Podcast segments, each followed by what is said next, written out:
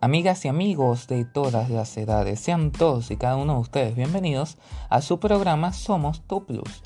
En este episodio continuaremos hablando y proporcionándoles información para que así cada día a través del cuestionamiento puedan ser una mejor versión de sí. Bienvenidos.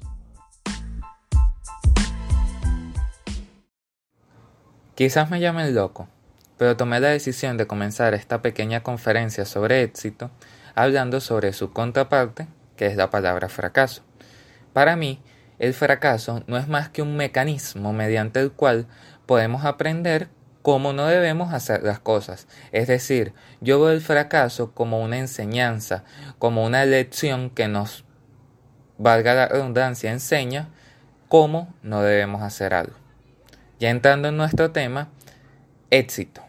El origen de la palabra éxito etimológicamente hablando, es exitus, es decir, salida, una salida de algo o como lo veo yo, un resultado de algo. Entonces, lo primero que hay que aclarar es que el éxito nunca termina o se alcanza totalmente, es de un ir y venir constante. No se trata de una fórmula exacta, ni mucho menos un algoritmo que pueda predecir, según tantas acciones, se pueda lograr dicho resultado. El éxito es algo que vamos logrando y que se debe renovar constantemente. Claro, la comprensión luego de, no diré satanización, pero sí dogmatización de este término dentro de esta cultura entre los 80 y 90, donde el desarrollo personal se plantea con esas típicas formas y esos típicos discursos de cinco claves sencillas para alcanzar el éxito. Realmente no funciona así porque como les estoy diciendo, el éxito siempre será un camino distinto para cada quien. Que realmente no es que debe ser un camino perfecto sin baches, sino que debe ser un camino en el que sabemos cómo afrontar esos baches, cuando debemos hacernos a un lado y cuando por el bienestar y la seguridad de los demás que recorren ese mismo camino con nosotros, simplemente debemos bajar un poco la velocidad y quizás atravesar ese bache de una mejor manera. En cuanto a la felicidad, pasa algo muy parecido. Si alguno me preguntara cómo defino yo a la felicidad, le diría que es bastante fácil. Es el objetivo de todos los objetivos. Es un sentimiento, no una emoción. Ojo, hay una diferencia que, bueno, podrán revisar en nuestro podcast anterior. Entonces, ya entendiendo que la felicidad es un sentimiento, como sentimiento es algo que pertenece a un cónyuge entre lo emocional y nuestra subjetividad que a su vez se ve condicionada por un paradigma o dogma preexistente que manejaremos o en el que creeremos durante toda nuestra vida. Si nos vamos a la etimología, nos habla de que viene del latín felicitas, que hace referencia a la prosperidad, a la fortuna y a un estado de alegría. La felicidad no se alcanza a través de la autocomplacencia, sino mediante la fidelidad a un propósito que valga la pena.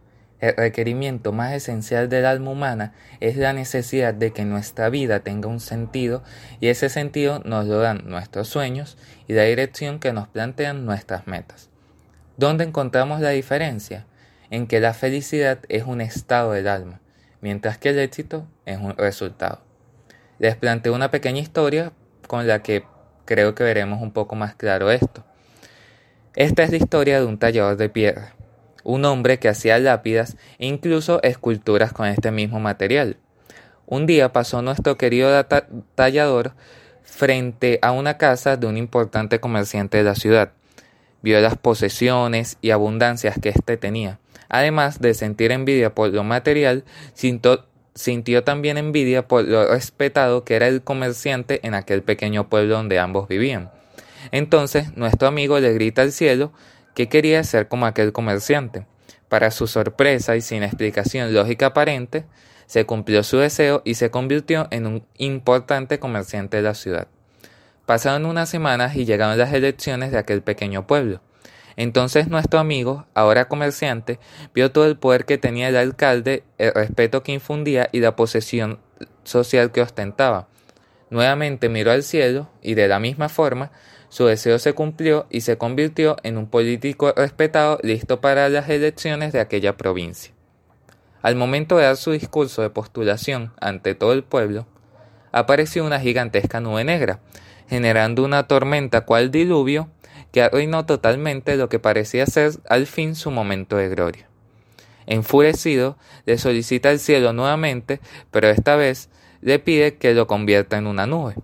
Su deseo se cumple y justo cuando iba a desatar una tormenta eléctrica llena de odio y frustración sobre el pueblo, llegó una gran corriente de aire, de viento, que lo apartaba. Entonces, nuestro incomprendido amigo decide ahora pedir al cielo que lo convierta en el viento. Su deseo se cumple y su objetivo ahora es generar una ventisca que sacuda a todo el pueblo. Lo logra entonces y derriba casas, voltea automóviles, pero por más que lo intente no puede mover una roca que está en el medio del parque. Al parecer dicha piedra tenía más poder que él, lo cual lo desesperó al grado de pedirle al cielo ahora que lo convirtiera en esa piedra. Su deseo fue concedido. Ya como piedra y viendo el desastre que había causado, nuestro diabólico protagonista se sintió feliz porque creía que era lo más poderoso del pueblo. Y de repente escucha un sonido seco y metálico. Clic, clic, clic, que tenía la capacidad de romperlo. Dicho sonido era producido por el tallador de piedra que lo había reemplazado. ¿Cuál es la moraleja entonces del cuento? Que sin importar que tu objetivo se cumpla, el resultado lo alcances y tengas éxito, tu felicidad no depende de ese éxito, depende del enfoque que tú tengas ante las cosas.